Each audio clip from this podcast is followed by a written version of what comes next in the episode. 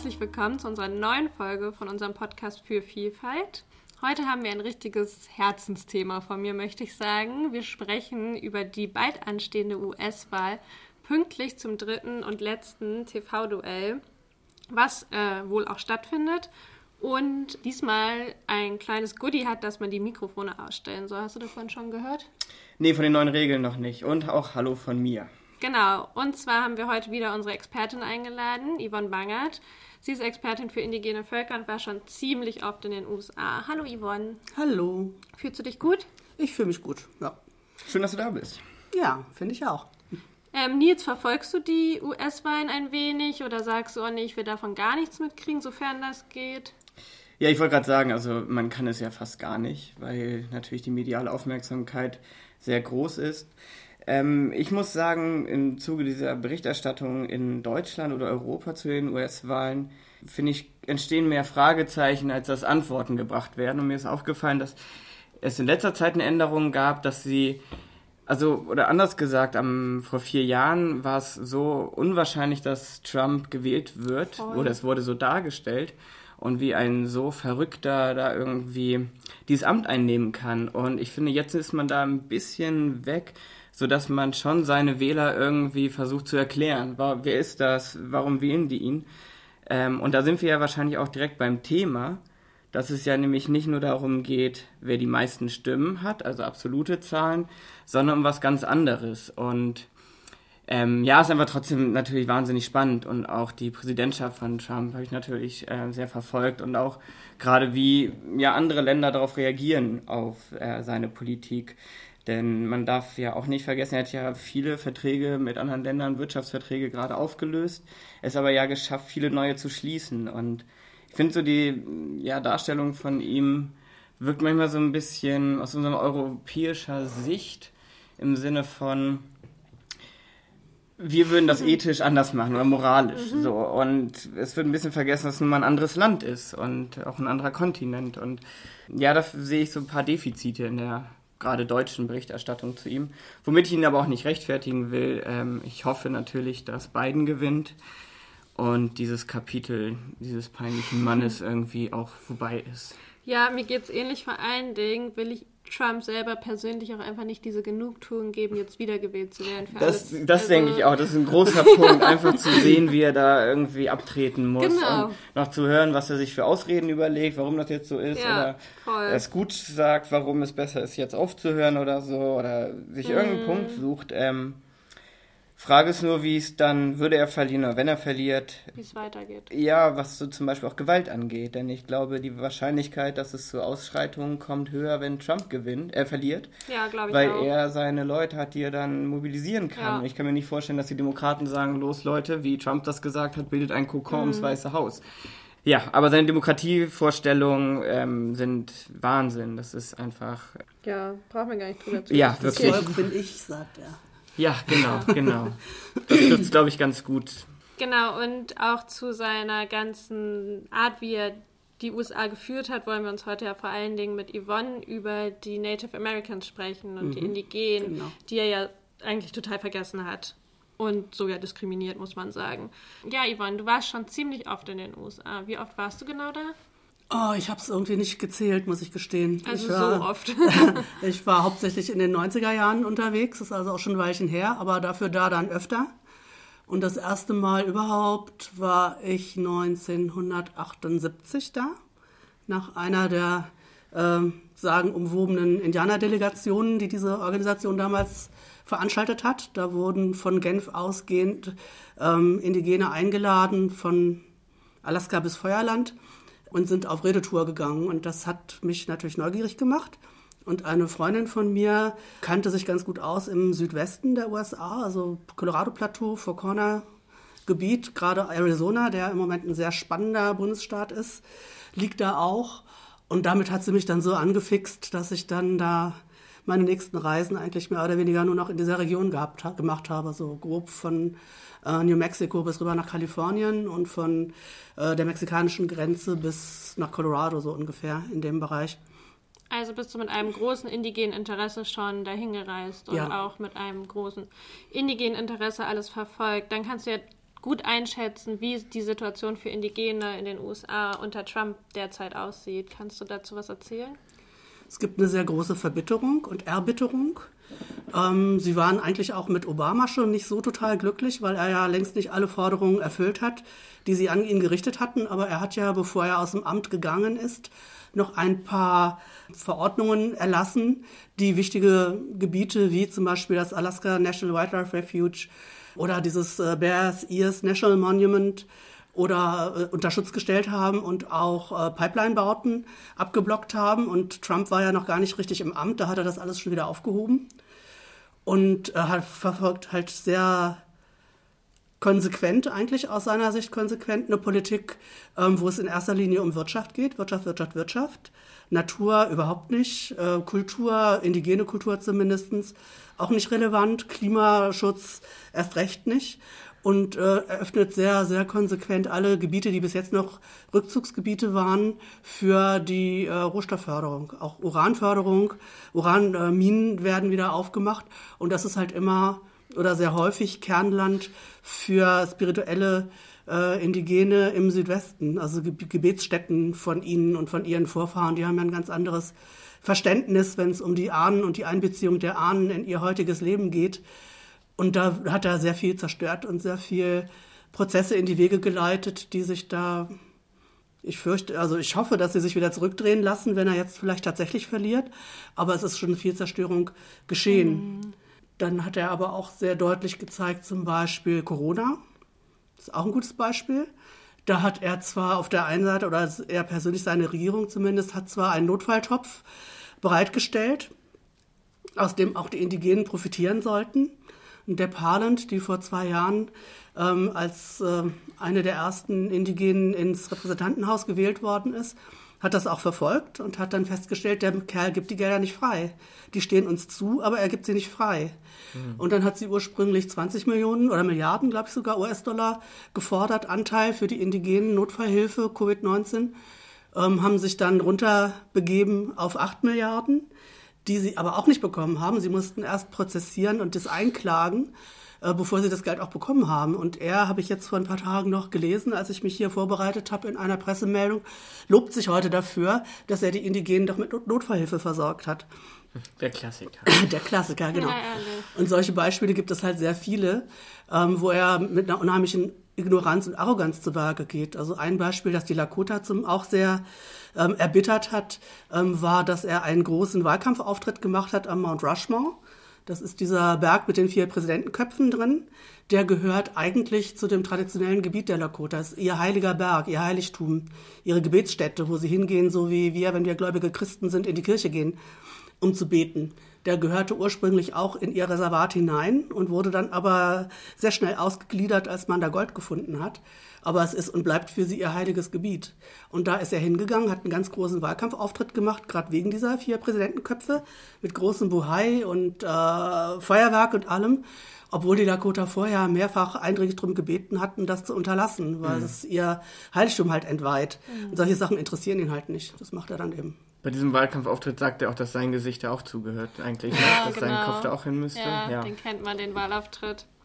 Also sehr viel Verbitterung unter Trump. Er hat sie nicht nur ignoriert, er hat sogar massiv ihre Rechte eingeschränkt. Ja. Also wir können ja davon ausgehen dann, dass es in der jetzigen Wahlkampagne von Trump nicht besser aussehen wird oder dass sie wieder komplett ignoriert werden. Aber wie ist es bei beiden? Wird, werden indigene oder indigene Rechte dort in den Wahlkampfkampagnen berücksichtigt? Biden hat sogar einen Plan ausgearbeitet. Das ist der Biden-Harris-Plan, weil er ja natürlich seinen Co-Pilotin da immer mit einbezieht. Und wenn man sich die Punkte von diesem Plan anschaut, kann man schon sehen, dass er eindeutig ähm, anknüpfen möchte an der Politik von Obama. Das heißt, äh, unter anderem will er alle diese Verordnungen, die Trump aufgehoben hat, wieder in Kraft setzen, die Gebiete wieder unter Schutz stellen, die er freigegeben hat. Was wichtig sein kann, vor allem, glaube ich, der akuteste Punkt, den ich so im Augenblick kenne, ist halt dieses Alaska Wildlife Refuge, äh, National Refuge, weil da für äh, Ende des spätestens Dezember, glaube ich, die Versteigerung ansteht für Abbaulizenzen. Und da wird es natürlich schon entscheidend sein, wer die Wahl gewinnt. Ähm, was aber mindestens genauso wichtig ist, Obama hatte ein Gremium eingerichtet, wo einmal im Jahr im Weißen Haus äh, Vertreter der Stämme, Stammesräte. Ich benutze jetzt mal dieses Wort, obwohl ich sonst nicht von Stämmen rede, weil das die mhm. Verwaltungsterminologie ist, wie sie in den USA benutzt wird. Mhm. Tribal Councils haben sich da einmal im Jahr mit Vertretern äh, verschiedener Ministerien, Regierungsvertretern getroffen zu einem ja, Austausch auf Augenhöhe. Also die Leute haben sich ernst genommen gefühlt und hatten halt ihren festen Date einmal im Jahr im Weißen Haus. Das hat Trump natürlich sofort gecancelt. Und Obama möchte es wieder einführen. Äh, Quatsch, Obama, sei schon Obama. Biden möchte es, möchte es wieder einführen. Und er hat ähm, auch in dieser Agenda, dass er die Treuhandsverpflichtung der USA gegenüber den Stämmen wieder respektieren will. Das klingt erstmal wie Bevormundung, ist es aber nicht, okay. weil es zurückgeht auf die ähm, historischen Verträge zwischen den äh, Native Nations und den USA. Im, hauptsächlich im 19. Jahrhundert sind die geschlossen worden. Und da haben die halt äh, Nutzungsrechte an ihrem Land abgetreten gegen Verpflichtungen, die die USA eingegangen sind. Treuhandverpflichtungen, die aber heute immer mehr ignoriert werden und zum Nachteil der Reservatsindigenen in erster Linie ausgelegt werden. Und das will er eben auch wieder umdrehen und will ihre Ansprüche, ihre Rechte, ihre Befugnisse da ähm, ernst nehmen und wieder ja, wertschätzen, würdigen, wieder in, in praktisches Leben umsetzen und ähm, auch Stichwort äh, Souveränität, Selbstbestimmung. Er will auch, was mich jetzt im Augenblick gerade persönlich sehr umtreibt, das ähm, Native American nee, what, Child, Child, Native Child Welfare Act heißt das Gesetz, genau, ähm, will er vor der ähm, Auflösung bewahren. Ähm, dieses Gesetz ähm, bezieht sich darauf, dass auch in den USA, auch in den heutigen USA immer noch, wenn Familien in die Krise geraten und Kinder von ihren biologischen Eltern sozusagen äh, weggeholt werden müssen, wegen Alkoholmissbrauch, Drogenmissbrauch, was immer da vorkommen kann, dass sie eben nicht innerhalb der Familie untergebracht werden, bei Großeltern, bei Verwandten oder in der erweiterten Großfamilie, sondern zu nicht indigenen Leuten gegeben werden, oft gegen den Willen und gegen den erklärten Willen ihrer eigentlichen Familien. Aber was ist der Sinn dahinter? Also Akkulturierung ja, ist immer noch das alte Spiel. Wenn man mhm. entferne sie aus ihrem Umfeld, dann kann man sie besser, ich sag's mal, in Häkchen umdrehen. Ja. Genau, und das will er eben auch. Also nach, in diesem 15-Punkte-Plan ist es enthalten, dass er dieses Gesetz schützen will. Das die Kinder wiederum schützt. Mhm, sehr gut. Jetzt ist es ja aber auch problematisch, für die Indigenen überhaupt wählen zu können. Es gibt einige Hürden. Wir haben auch einen Blogartikel dazu, hat eine Praktikantin von uns geschrieben, sehr detailliert, ein sehr schöner Blogartikel, werde ich auch verlinken. Ähm, es gibt einige Probleme. Kannst du ein paar nennen und auch ein bisschen erläutern, wie zum Beispiel, ich gebe dir Stichwörter, Covid-19 oder fehlende Informationen, fehlende finanzielle Mittel, fehlende oder nicht anerkannter Identitätsnachweis? Der fehlende Identitätsnachweis ist äh, der Ausgangspunkt eigentlich für alle Probleme, die es gibt, weil ohne diesen Identitätsausweis kannst du dich nicht ins Wahlregister eintragen. Das musst du aber tun, wenn du wählen willst, sonst bist du nicht wahlberechtigt. Ähm, das hat den Hintergrund, dass die Native Americans, zumindest die in den Reservaten lebenden, nicht so Postadressen haben, wie wir das von hier kennen, mit Straße und Hausnummer und einem Briefkasten an der Haustür und einem Briefkasten, wenn du was wegschicken willst, an der nächsten Ecke, sondern die leben sehr weit zersiedelt in der Landschaft, haben eigentlich nicht wirklich Adressen. Also wenn du da Leute besuchen willst, dann kriegst du unter Umständen Beschreibungen wie Folge der Piste da und da. Wenn es dann nur noch ein Schotterweg ist, dann biegst du rechts ab und da hinten siehst du dann irgendwo die Hütte. So in der Art. Und das wird natürlich nicht anerkannt. Da sie aber eingetragene Mitglieder ihrer jeweiligen ähm, Stämme sind, gibt es Ausweise, die von den Stammesverwaltungen ausgegeben werden. Sie können sich also eigentlich alle ausweisen, nur werden diese Ausweise wiederum nicht anerkannt von den, von den Wahlbehörden. Das ist so der eine Punkt. Covid-19 ist natürlich auch ein Problem, wenn es darum geht, ja, Wahllokale aufzusuchen. Ganz einfach, die Hygienemaßnahmen. Die meisten aus diesen Flächenreservaten kommen aber gar nicht erst zum Wahllokal, weil sie eben auch sehr arm sind und äh, entweder gar keine Autos haben, fahrbare Untersätze, oder sich die Reise, die oft sehr lang ist, über mehrere Stunden zum Teil auch geht, zum nächsten Wahllokal ganz einfach nicht leisten können. Da könnte man jetzt natürlich dann sagen, gut, dann kann man ja ein System erfinden, dass sie auf jeden Fall die Wahlunterlagen kriegen. Und dann fährt einer rum, sammelt die ein und gibt sie als Sammelunterlagen ab. Das ist in den meisten Bundesstaaten aber verboten. Mhm. Was, da gibt es dann einige Ansätze zur Selbsthilfe, wenn, wenn man das so nennen will eine organisierte Strategie Von den Lakota habe ich es jetzt auch gelesen, aber das machen sicherlich nur, nicht nur die Lakota, ähm, dass die ihre jungen Leute ausschwärmen lassen. Die klappern die ganzen verstreut lebenden ähm, Leute ab, teilen Wahlunterlagen aus, ähm, helfen denen auch beim Ausfüllen, ja. wenn es nötig ist, weil viele ähm, sind nicht so fit in Englisch, wie man das von hier aus vielleicht äh, denken könnte und bräuchten eigentlich Dolmetscherhilfe, die sie aber offiziell natürlich auch nicht bekommen, weil ihnen das offiziell nicht zusteht.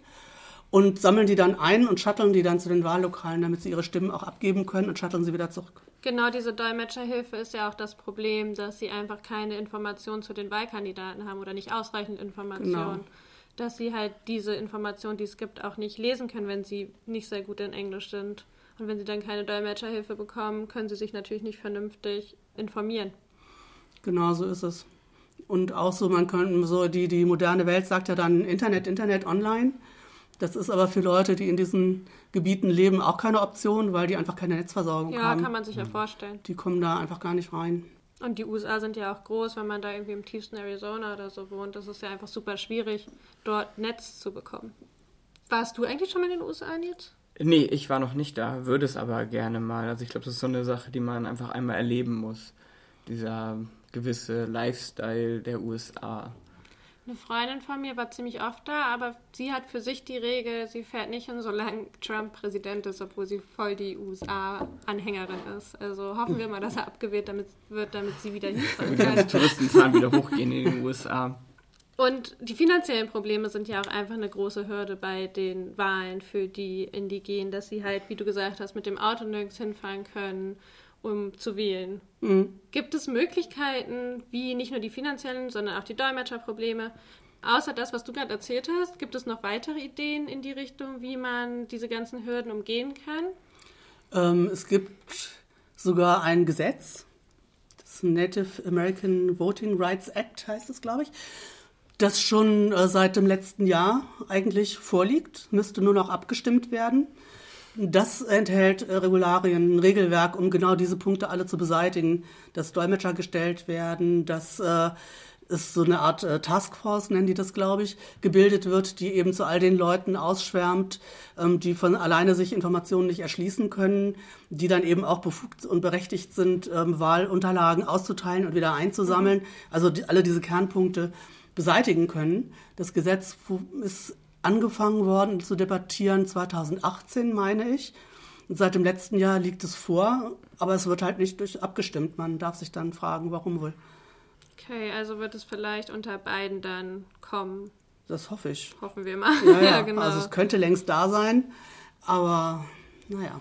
Ja, und solange es noch nicht in Kraft getreten ist, gibt es natürlich diese Möglichkeiten für nee. Indigene nicht. Es hängt viel davon ab, jetzt von der eigenen Initiative der Menschen, die sich da jetzt halt selber organisieren, um da möglichst viele Leute zu den Wahlurnen zu kriegen. Das hat ja auch der Parland hat das auch mal gesagt, als sie gewählt worden ist vor zwei Jahren, dass sie unter anderem oder vor allem deswegen in die Politik gegangen ist, um sicherzustellen, dass alle Native Americans, die das wollen, wählen können.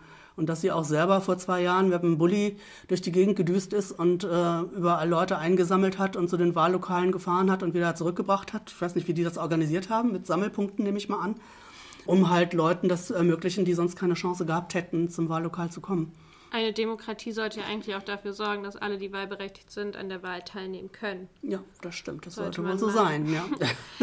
Aber da ist ja schon wieder ein besonderer Punkt in den USA, dass man sich, wie gesagt wurde, in ein Wahlregister eintragen muss, sozusagen bestätigen muss, man möchte wählen und es gar nicht erwartet wird, dass jeder wie bei uns in Deutschland ab 18, ab der Volljährigkeit mhm. wahlberechtigt ist. Und das ist ja nicht nur ein Recht, es ist ja auch irgendwo eine gewisse Pflicht oder man sollte sie als solche wahren oder sehen, da ja nur so eine Demokratie letztlich funktionieren kann.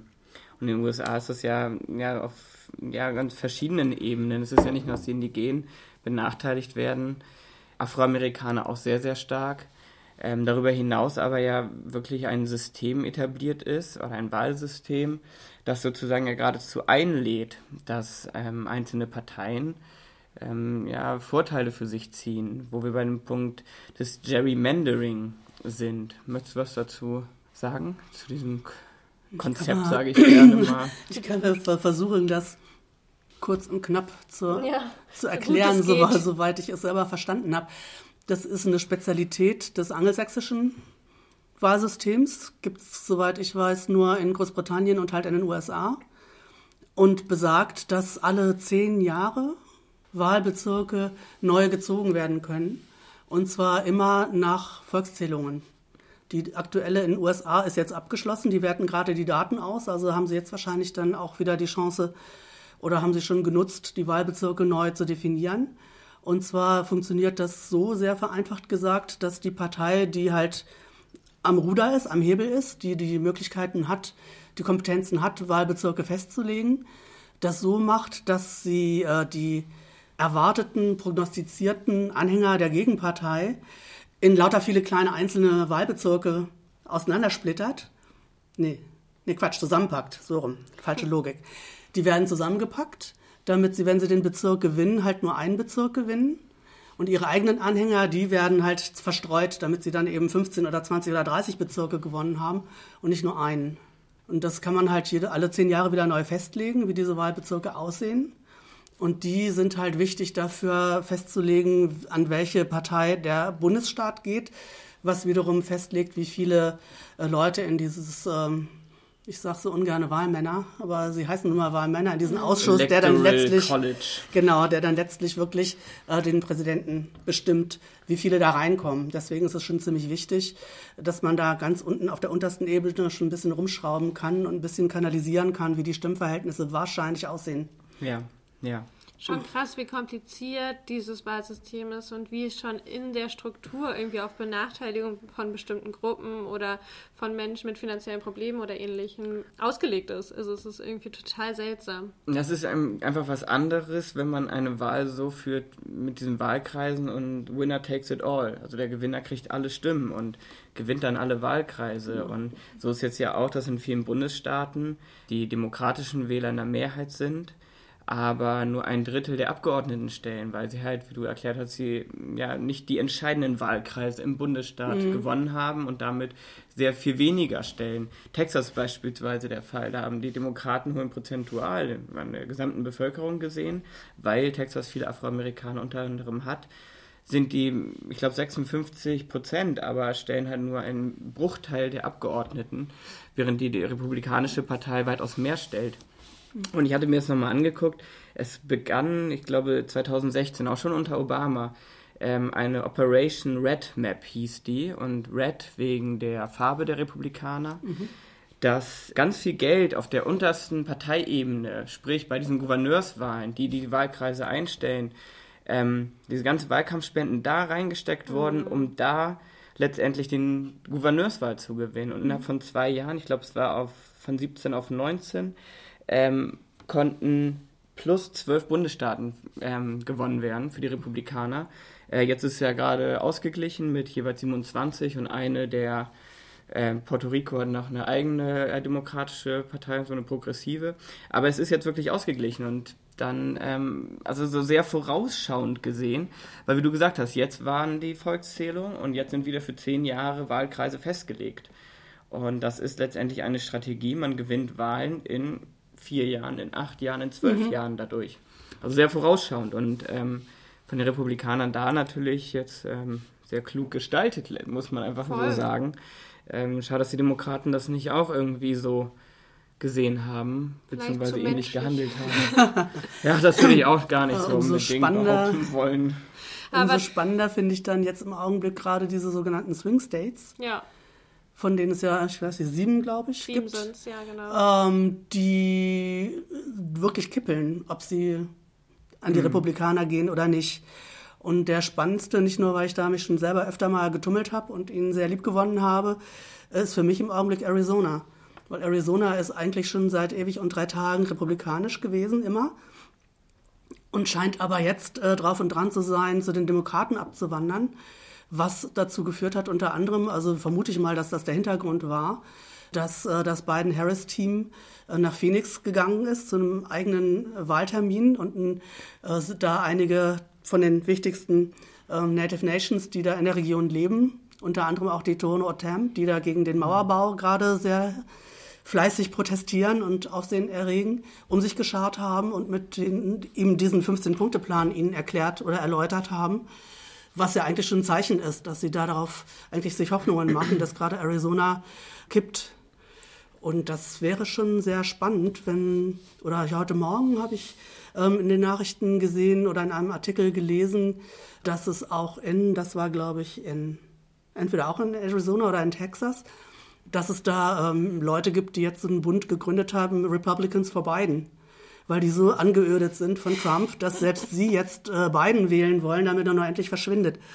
Genau, dasselbe habe ich heute Morgen auch gehört, dass immer die Gegenwehr unter den Republikanern wieder stärker wird, nachdem mhm. sie ja vor Trumps Wahl stark war und er schon Gegenwehr in der Partei hatte. McCain auch als bekanntestes Beispiel, würde ich sagen. Mhm. Dann aber ja einen Turn gab, dass man sich alle wiederum hinter Trump gestellt hat. Äh, genau, und jetzt wieder so eine kleine Abkehr davon. Das war ja mit der Pressesprecherin von Trump, der, ähm, ihr Mann war ja auch jemand, der, oder ein Republikaner, der wahnsinnig viel Geld mhm. in Werbespots gegen Trump fin ähm, äh, finanziert. Also ja, schon irgendwie stärkere Gegenwahl, äh, Gegenwehr. Ihr beide verfolgt das ja sehr intensiv. Was wisst ihr schon von Hochrechnung? Denn ich muss gestehen, es wird immer gesagt, Biden liegt 15 Punkte vorne. Ja, das ist irgendwie Aber nicht mehr Zahlen so. selber habe ich ehrlich gesagt noch nie gesehen. Es wird immer so ein bisschen. Ich habe jetzt gelesen, also mein Freund hat mir das erzählt, dass ähm, das Team Biden selber gesagt hat, dass sind, die Hochrechnungen sind gar nicht richtig oder sind nicht aussagekräftig, sondern ihre internen Umfragen hätten ergeben, dass Biden nur drei, vier Prozentpunkte vorne liegt. Und deswegen haben sie nochmal kräftig dazu aufgerufen, sich zur Wahl zu begeben oder wählen zu gehen, weil so drei, vier Prozentpunkte sind ja wirklich nicht viel, wenn man früher mal gedacht hat, 15 Prozentpunkte. Und man darf ja auch wirklich nicht vergessen, dass die Indigenen oder die Native Americans auch eine große Wählerschaft ausmachen. Und deswegen finde ich es auch so ignorant von Trump, da einfach so diskriminierend zu handeln. Als wäre es eine Randgruppe, aber sie sind ja auch wirklich eine große Wählerschaft. Aber ja, viel mehr weiß ich zu Hochrechnungen gar nicht. Ich bin einfach sehr gespannt, was in nicht mal mehr zwei Wochen passiert. Hast du was zur Hochrechnung, Yvonne? Mm, also jetzt da zur, zur Wahrhaftigkeit der Ziffern ähm, weniger, aber ich habe auch ähm, den Eindruck, dass Hochrechnungen eine andere Funktion haben, als das hier bei uns so ist. Ja. Gerade durch dieses Wahlsystem auch. Also wäre, wäre das nach unseren, nach den bei uns üblichen Spielregeln gelaufen, dann hätten wir jetzt ja Hillary Clinton als Präsidentin und nicht ihn als ja. Präsident, Ganz weil er hat ja genau. nicht die, Mehr die Stimmenmehrheit hat er ja nicht gehabt. Ja. Von daher ist das, glaube ich, nach unseren Maßstäben nicht unbedingt zu messen. Was ich übrigens auch sehr spannend fand, war, äh, als ich jetzt mich versucht habe, schlau zu machen über Kandidaten, indigene Kandidaten zum Kongress das ist äh, nach der Auskunft einer guten indigenen Zeitung, Indian Country Today heißt sie.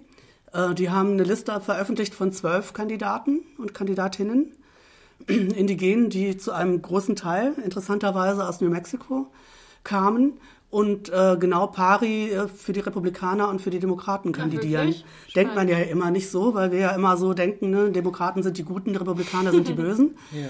Ähm, aber so einfach ist es offensichtlich dann doch eben nicht.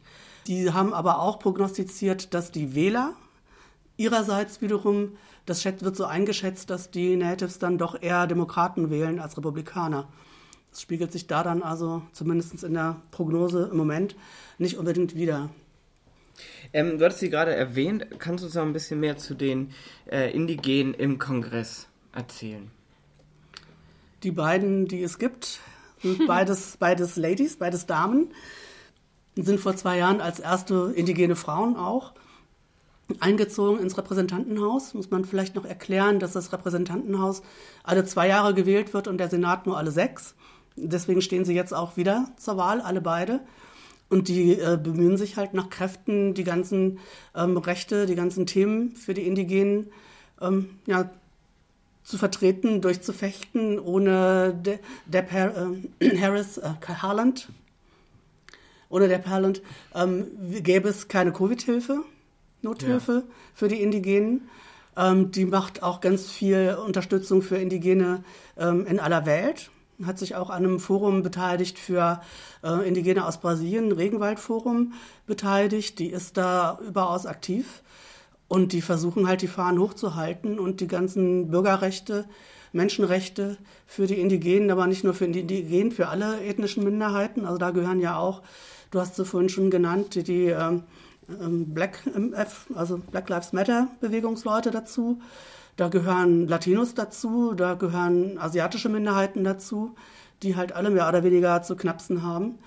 Und da versuchen sie Lobby zu sein für die. Deswegen bin ich mir eigentlich ziemlich zuversichtlich, dass sie jetzt auch wieder gewählt werden werden, weil sie eine gute Bilanz vorzulegen haben. Das wäre auf jeden Fall schön. Meinst du, es gibt unter beiden eine Chance für Leonard Peltier begnadigt zu werden? Weil sowohl Obama als auch Trump, gut, von Trump haben wir es erwartet, aber beide haben es ja nicht gemacht. Mhm. Meinst du, es gibt jetzt eine Hoffnung? Ach, wie sagt man so schön, die Hoffnung stirbt zuletzt. Stimmt wohl. Kann ich dazu nur sagen, weil, wie gesagt, ne, also er war ja schon mal bei Clinton auf der Liste drauf. Dann hat das FBI eine Gegenkampagne gemacht, die halt ihren Polizistenmörder hinter Gittern wissen wollen und den angeblichen Mörder ihrer Kollegen nicht in Freiheit sehen wollen. Ähm, und da ist Clinton eingeknickt und hat Peltier von der Liste wieder runtergenommen, hat stattdessen einen verurteilten Steuerbetrüger begnadigt. Klingt so ein bisschen wie Pontius Pilatus. Wen wollt ihr, Barabbas oder Genau, Jesus. so ungefähr. Und bei Obama haben sich viele Leute sehr große Hoffnungen gemacht, weil er eben auch ja, eine, mit den Schutzgebieten und anderen Geschichten eine relativ indigenenfreundliche Politik betrieben hat. Der hat es aber auch nicht gemacht. Es kann natürlich sein, also natürlich äh, hört die Bewegung, ihn frei zu bekommen, nicht auf. Da machen viele Leute mit. Wir als GFBV machen das ja schon seit Jahrzehnten und hören natürlich auch nicht auf und unterstützen die ganzen Menschen, die in aller Welt und vor allem natürlich auch in den USA selber die, die Begnadigung, mehr kann man jetzt ja nicht mehr erreichen als eine Begnadigung, verfechten. Es kann natürlich sein, weil es ihm immer schlechter und schlechter geht, dass entweder dann doch noch äh, Gnade erwiesen wird oder aber, wenn ich es jetzt mal ganz ketzerisch sage, ich bin manchmal ein bisschen gallig, gerade weil ich so bitter bin, gerade in hm. diesem Fall so bitter ja, bin, weil es so unverständlich ja. ist, dass sie diesen Menschen da Jahrzehnte sein, mehr als sein halbes Leben im Knast schmoren lassen, obwohl eigentlich ziemlich genau erwiesen ist, dass er unschuldig ist. Und eigentlich wissen das auch alle, dass er unschuldig ist. Mhm. Es kann natürlich auch sein, dass sie einfach sagen, bevor der jetzt im Knast stirbt und wir haben dann das äh, schlechte Ticket an der Backe, mhm. dass wir das zugelassen haben, lassen wir ihn doch lieber raus. Ja. Okay. Ja, den Fall Beltier werden wir auch nochmal verlinken auf zu unserer Seite, ja. man, man das nochmal für alle, die es noch äh, nicht kannten. Äh, sehr spannender Fall. Ähm, bevor wir gleich zu deinem Mitbringsel kommen, wollte ich dich noch fragen, würdest du es wie meine Freundin handhaben und sagen, du fährst in der jetzigen Situation oder fliegst nicht mehr in die USA oder würdest du, wenn die Möglichkeit besteht, trotzdem hinreisen? Ich, wenn es einen Anlass gäbe, dass zum Beispiel irgendeine indigene Gruppe mich einlädt, weil sie irgendwas planen und mhm. sagen, da hätten wir gerne deine Unterstützung, würde ich das sofort machen. Schön. Das ist bei mir unabhängig davon, welcher Präsident gerade präsidiert, weil die Situation für die Indigenen ändert sich dadurch in der Regel wenig. Ja. Ähm, das wäre allerdings auch schon, also ich würde da nicht hingehen, um, um uh, Trump uh, Pfötchen zu drücken. würde er wahrscheinlich auch nicht wollen, sondern so in so einem Kontext würde ich das schon machen, ja, weil Solidarität kann man immer zeigen und kann man vor Ort auch immer zeigen, egal wer da gerade an der Regierung ist. Ja, auf jeden Fall, klar. Ist ja auch wichtig, dass man das Land dann nicht abschreibt komplett. Mhm. Was haltet ihr oder was glaubt ihr, hat die Black Lives Matter Bewegung für Auswirkungen auf die Wahl, aber auch auf die Zukunft der USA? Hm, gute Frage, Nils. Also ich kann mir schon vorstellen, dass ein bisschen was bewegt wird. Aber dieser Rassismus in den USA ist einfach so tief strukturell verankert, dass ich mir nicht vorstellen kann, dass es kurzfristig passiert. Also da muss wirklich nachhaltig irgendwie das Polizeisystem, Wahlsystem etc. Wir haben es ja schon gehört, wie viel Hürden für Menschen mit vielleicht finanziellen Problemen oder Migrationshintergrund oder fehlenden Identitätsnachweis bestehen. Und da muss einfach so tief was passieren in diesem ganzen Wahlsystem, Polizeisystem etc., dass ich nicht glaube, dass es kurzfristig passieren wird. Aber wie man in den ganzen Demonstrationen gesehen hat, es gibt genug Leute, die dafür kämpfen und auch nicht aufhören, dafür zu kämpfen. Und deswegen kann ich mir schon vorstellen, und wie Yvonne auch gesagt hat, die Hoffnung stirbt ja zuletzt. Ich denke auch, das ist eine ganz wichtige Bewegung. Ich sehe das so ein bisschen auch ähm, in meiner Rückerinnerung auf ähm, das American Indian Movement in den 60er Jahren, Ende der 60er Jahre. Die Native Americans sind heute natürlich immer noch nicht gleichberechtigt. Aber dass sie so dastehen, wie sie heute dastehen, haben sie dieser Bewegung zu verdanken und dem Selbstvertrauen und dem Selbstbewusstsein auf der einen Seite innerhalb der Community, das dadurch entstanden ist. äh, und natürlich auch Aufmerksamkeit, Unterstützung von außen. Und das kann Black Lives Matters, denke ich, auch gut erreichen. Nicht kurzfristig, wie du auch sagst, ja. ne? aber es ist eine ganz wichtige Basis ähm, für, für einen künftigen Prozess. Also ich hoffe, dass es weitergeht. Abschlussfrage an euch. Wen würdet ihr wählen, wenn ihr die Chance hättet? Harris. Da, ja, da stimme ich Yvonne komplett zu. Also ich muss sagen, also ich würde jetzt nicht Biden wählen, weil er Biden ist, ehrlich gesagt. Mhm. Äh, dafür ist er auch irgendwie, also meine die Wahl zwischen jemandem Alten und jemandem ganz Alten. Und man fragt sich so ein bisschen, wo sind so die Belange der vielleicht auch Jüngeren, äh, von Frauen, bei, von... Ja, aber bei ähm, Clinton fand ich es auch schwierig zwischen Clinton und Trump. Also klar, Clinton mm. auf jeden Fall besser, aber auch schwierig. Irgendwie. Ja, von daher bin ich ehrlich gesagt froh, dass sie dann noch jemanden wie Harris gefunden auf haben letztendlich. Wobei Voll. es auch so ein bisschen so wirkt, okay, gab es da jetzt nicht noch allgemein jemand anderes, jemand, der frischen Wind bringt, der gerade vielleicht weiblich und ähm, einer Minderheit zugehört, ähm, um einfach die Leute auch nochmal mehr abzuholen und nicht immer wieder dieses mhm. weiße, männliche Establishment, mhm. was nun mal seine Macht da, wie wir erklärt haben, super zementiert hat. Und da hätte ich gewünscht, dass es da vielleicht noch mehr gibt, aber ähm, jetzt braucht man eigentlich ja auch nur einen Anti-Trump, Hauptsache nicht Trump. Und ja. Das ist wahrscheinlich auch mit ein Problem, dass es, es gibt garantiert so junge, frische, unverbrauchte, charismatische Menschen. Aber ähm, der amerikanische Wahlkampf ist ja mit enorm viel Geld verbunden. Und die müssen ja dann erstmal gucken, dass sie Geldgeber finden, die ihnen ihren Wahlkampf finanzieren. Und bis sie die dann irgendwann nach einer Anlaufzeit von so und so vielen Jahren gefunden haben, sind sie aber auch schon verbraucht.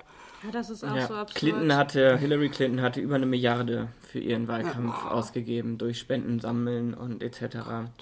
Ähm, ja, das, also da sind so viele Hürden drin, also ja nicht nur für Indigene oder People of Color oder sonst wen, sondern allgemein ja einfach. Das ist ja ein Demokratieverständnis, wo man einfach merkt, das ist sehr, sehr alt, weil gerade dieses Electoral College, also diese Wahl Männer mhm. und Frauen, wurde ja damals initiiert, damit ja, weil man nicht wusste, wenn das Volk zu emotional wird, dass man eine, eine Instanz dazwischen hat, die dann nochmal das Schlimmste verhindern kann. Jetzt fragt man sich natürlich, jetzt ist Trump gewählt worden. Wäre das nicht so ein Moment eigentlich gewesen, wo das Electoral College hätte reagieren Absolut. müssen, aus unserer Sicht auf jeden Fall. Na, vielleicht ist es da ja dann ein Hoffnungsschimmer, dass äh, auf der Ebene drunter, also lokal, kommunal, Bundesstaatenebene, ziemlich viele Minderheitenleute, auf jeden Fall ganz viele Indigene, Native Americans, ähm, jetzt auch zu den Wahlen antreten. Es wird ja nicht nur der Kongress gewählt, dass dann vielleicht von, von unten was Neues nachwachsen kann. ja. ja. Hoffnung stirbt zuletzt. So ja, da kann man nur, also ich hatte sie vor kurzem gesehen von Michael Moore, Fahrenheit 11.9, über Trumps Wahl, aber auch über die Schwäche der Demokraten. Ähm, sehr sehenswert, weil, also es ist ähm, linkspopulistisch ähm, angehaucht natürlich, es ist halt Michael Moore, da erwartet ja. man das ja auch irgendwie, also mit gewisser Distanz kann man es gut gucken. Ähm, aber da wird auch deutlich, wie die Demokraten halt auch einfach diesem Establishment, diesem weißen Establishment größtenteils Klar. angehören und man nicht einfach sagen kann, okay, jetzt haben wir innerparteiliche Demokratie, wir schauen, wer der Kandidat wird. Also gerade bei Hillary Clinton gegen äh, Sanders war es wohl so, dass Sanders teilweise mehr Stimmen hatte, es dann aber einfach verhindert wurde, dass das veröffentlicht wird. Und dann hatte er ja schnell gesagt, okay, ich nominiere jetzt Hillary Clinton zur Präsidentschaftskandidatin. Genau dasselbe jetzt gerade mit Biden, dass er jetzt nicht unbedingt nur Unterstützer hat in den Demokraten, bei den Demokraten. Also gerade alle linken Demokraten mm. halten wenig von ihm, wollten Sanders vor allem. Von daher ist es auch so eine, ja, also deutlich, dass das US-amerikanische Wahlsystem einfach vorne und hinten hinkt und man das jetzt nicht eine Partei, einer Person zuschreiben kann, sondern so. da wahrscheinlich mit einer richtigen Demokratisierung des Systems schon einiges erreicht werden könnte. Zumal es ja im Prinzip, also ich meine, es gibt schon noch mehr als zwei Parteien in den USA, aber die Entscheidung wird ja immer nur zwischen diesen beiden Parteien ausgefochten und das würde dem System als solchem vielleicht ganz gut tun, ja. wenn es ein paar ja. mehr Parteien gäbe, wo sich dann auch so diese äh, Meinungen ein bisschen mehr verteilen könnten. Klar. Und die Stimmen, die Wählerstimmen ein bisschen mehr verteilen könnten und auch nicht immer nur diese beiden äh, Gruppen dann äh, in den Häusern des Kongresses da die ganze Macht miteinander teilen. Ja. Yvonne, du hast uns noch was mitgebracht. Ja. Magst du uns das noch Ihr merkt, Caro möchte zum Ende kommen. Nein, ich muss. Du musst. Ah. Ja, ich habe euch ähm, zwei Bücher mitgebracht diesmal. Zwei Biografien Und zwar eine zu dem Herrn, den wir eben schon mal angesprochen haben. Sie heißt Ein Leben für die Freiheit. Leonard Peltier und der indianische Widerstand. Ist äh, rausgegeben in Deutsch von Michael Schiffmann und Michael Koch. Koch. Heißt der Michael Koch, ist so der, die Seele, das Herz der Bundesdeutschen, des bundesdeutschen Zweiges der Free Peltier-Bewegung mit einer Info-DVD und das andere Buch ist auch eine, ist eine Autobiografie, heißt Ich werde mich nie ergeben von Mitch Walking Elk. Beide Bücher sind im Traumfänger Verlag erschienen. Mitch Walking Elk hat so alle Höhen und Tiefen, die so ein indigenes Leben mit sich bringt, eigentlich durchlitten. Der war im Knast, der war erst im Schulinternat, ähm, dann war er im Knast ganz öfter mal rein, mal raus, hat sich irgendwann gefangen, auch durchs American Indian Movement, hat er so den Weg gefunden aus dieser Dauerspirale raus und ist heute als Musiker unterwegs. Wäre, ähm, wenn es nicht Corona gäbe, jetzt wahrscheinlich auch wieder auf Tour in Europa, in Deutschland. Da, genau, zu den Musikern gehört auch noch Wade Fernandez, kann man bei der Gelegenheit noch erwähnen. Die beiden touren auch oft als Doppel. Die sind jetzt wahrscheinlich beide sehr am Darben, weil die einen Großteil ihres Einkommens dadurch generieren, dass sie halt in Schweiz, Österreich, Deutschland auf Tour gehen und im benachbarten Ausland, was sie jetzt halt nicht können. Deswegen ist äh, noch ein Tipp äh, mit Walking Elk macht, nee, mit Walking Elk, doch, der auch, aber Wade Fernandes, von dem habe ich es selber auch schon gehört, die machen Konzerte bei YouTube im Internet und anschließend kann man dann mit PayPal zum Beispiel ähm, ihnen Geld überweisen und ihnen mhm. damit ein bisschen helfen, dass sie über die Runden kommen. Das kann man äh, googeln. Die beiden sind auch, glaube ich, in dieser Playlist, die vor kurzem haben. ja, genau. ja, wir verlinken das auch. Also muss gar nicht gegoogelt genau. werden, sondern wir verlinken dies auch. Und mein letzter Tipp ist für alle Leute, die sich tagesaktuell informieren wollen über äh, Native Americans in den USA und gut Englisch können. Das ist Voraussetzung dafür. Ähm, Indian Country Today das kann man, da kann man, die haben einen Newsletter, den kann man abonnieren, die haben eine Webseite, da kann man ihre Zeitungen jeden Tag sich angucken und durchlesen und die sind wirklich sehr gut. Ja, cool. Vielen, vielen Dank. Ich habe auch was mitgebracht, Caro. Oh, stimmt. Entschuldige. Machst Nein, ich habe nochmal, weil es ja nun mal unser Thema war, ähm, eine Doku vom ZDF. Election Game Amerikas Wahlsystem in der Krise, wo genau alle Punkte, die wir jetzt erwähnt hatten, mal ähm, dargestellt werden wie einfach verhindert werden kann, dass in den USA die Wahl so ausgeht, wie sie eigentlich ausgehen würde und mhm. wo man überall manipulieren kann. Ja, ist sehr kurz und knapp erklärt immer in einzelnen, ich sag mal, Kapiteln. Von daher gibt einen sehr schönen Überblick über das Wahlsystem der USA. Ist das die Doku, von der du mir seit Tagen erzählst? Eventuell. ich erzähle wahrscheinlich von verschiedenen. Dann werde ich sie auch mal gucken, wenn ich sie dann verlinke. Gut, ich habe nichts mitgebracht. Ich hoffe, das ist okay. Das ist gut.